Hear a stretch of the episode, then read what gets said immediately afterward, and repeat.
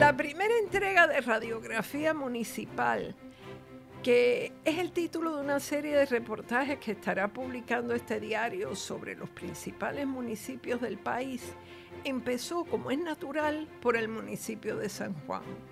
De todo lo que se cuenta en el escrito, que es mucho, algo que creo que debería aclararse es la razón por la cual un bufete de Chicago, Winston Strawn, tiene un contrato de 2 millones y medio de dólares para representar al municipio y eventualmente meterse en aguas profundas, cobrándonos grandes sumas de dinero si es que asesoran la demanda que acaba de interponer la alcaldía de San Juan contra la Junta de Control Fiscal.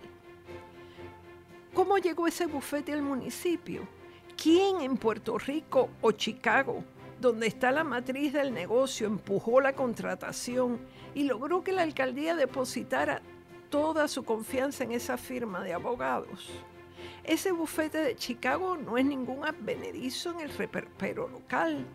Hace unos años tuvieron a su cargo la representación legal y asesoría de la ex secretaria de Hacienda y ex presidenta del Banco Gubernamental de Fomento, Melba Acosta.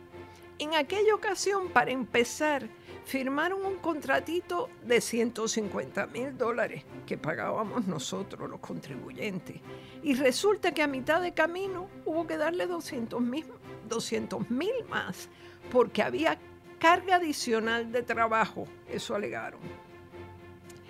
Si eso pasó con un caso relativamente sencillo, que no involucraba asuntos constitucionales ni reclamos al Congreso, ¿Cuánto va a cobrar ahora ese bufete por asesorar a los abogados del municipio?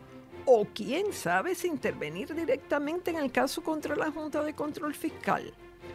Pero además, lo que resulta raro es que tanta gente con amistades muy conspicuas en Chicago se encapricha en contratar ese bufete en particular si ya están recibiendo dos millones y medio del municipio de San Juan por concepto de servicios profesionales, según los datos que publicó este diario, y se preparan para meterse en un caso largo y fuerte, que como yo ah, ya he dicho es la demanda contra la Junta, ¿cuánto nos va a costar esto a los sanjuaneros?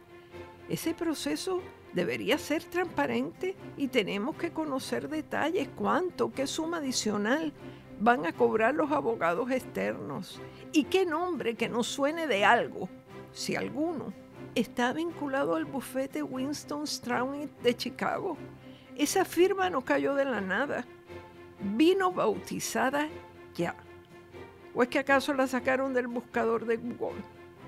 En todo caso, no es aceptable que, por ejemplo, los millones destinados a la seguridad de la ciudad capital se hayan reducido y, sin embargo, los gastos por servicios profesionales engorden.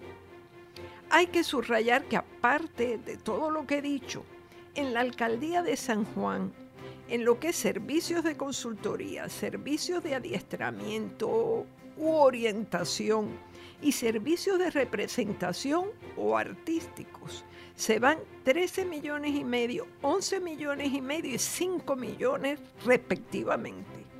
El total, la suma de esos tres renglones nada más, asciende a 30 millones de dólares que vendrían muy bien para recoger escombros. Y por último, perdonen mi insistencia con lo del Museo de Vida Silvestre cerrado hace dos años pero consumiendo electricidad y con algunos empleados allí cuidando de los animales que quedan. Un número indeterminado de fieras disecadas que exigimos saber cuántas son y a quién le pertenecen, porque si se las vamos a estar cuidando a los cazadores, arreglados estamos, merecemos palo. Alguien se estará lucrando de que estemos pagando por peinar tres o cuatro tigres apolillados un bisonte aburrido y quién sabe qué cantidad de pajarracos. Alguien le estará haciendo el favor a alguien.